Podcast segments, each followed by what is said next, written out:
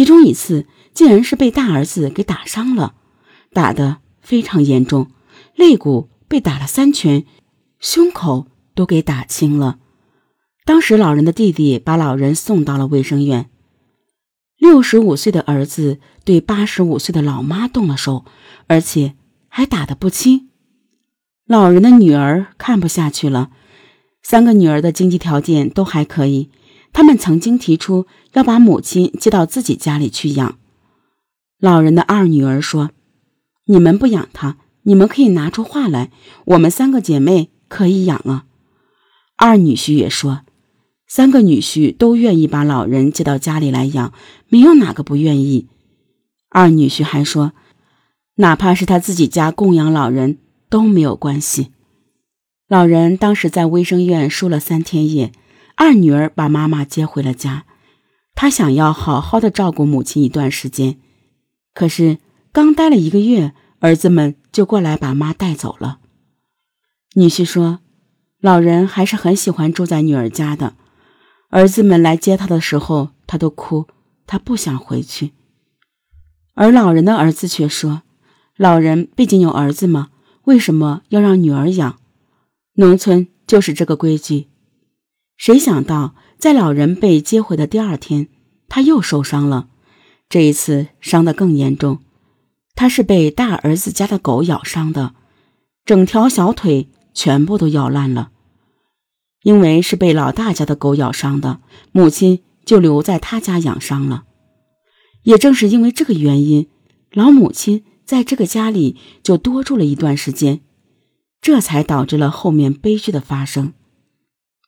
老大觉得他之前多供了一个半月，所以这个时候还是应该老四接着供。这也是为什么老大在明知道母亲要来自己的家，还出去喝酒，而且。还很晚回来的原因，因为他觉得他之前照顾的时间很长了，不应该这么快又轮回到自己这儿。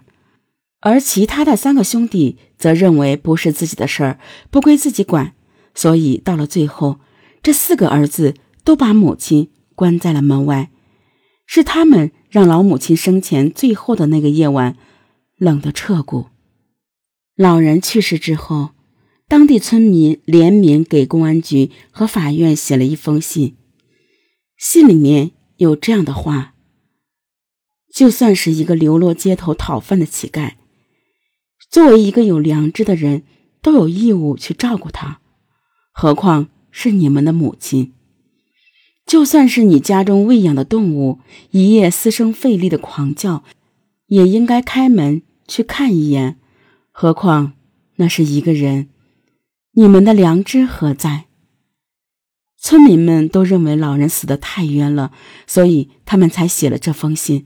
他们希望这四个不孝子能得到严惩。重庆市万州区人民法院把法庭搬到了村子里，在十里八乡的乡亲们面前审理了这起案件。那天的开庭从早上八点持续到了中午十二点。现场旁听的人也越来越多。其实，这四兄弟最大的六十五岁，最小的也四十多岁了。他们有自己的儿女，他们也会老去。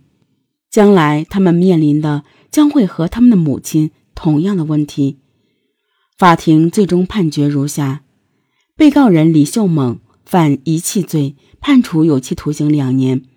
被告人李秀武犯遗弃罪，判处有期徒刑一年六个月；被告人李秀奎犯遗弃罪，判处有期徒刑一年六个月；被告人李秀峰犯遗弃罪，判处有期徒刑一年六个月。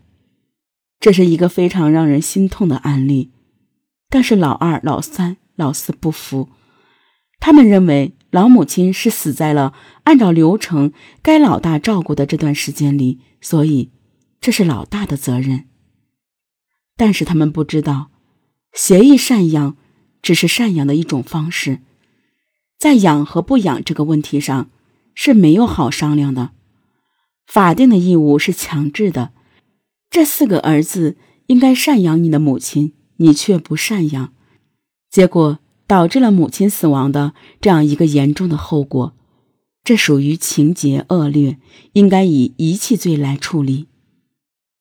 一个八十多岁的老人死在了最不该死去的地方，这个地方叫他儿子的家门口。每一个做儿女的都应该想一想自己年迈的父母，想一想到底我们该怎样对待他们才是对的。我们相信被判刑的这四个儿子真的会有自己十分后悔的时候，那就是当他们的儿孙们长大之后，当他们也像自己死去的母亲那样需要别人的亲情来作为自己活下去的支撑的时候，也许那个时候。他们就真的会为自己过去的行为忏悔。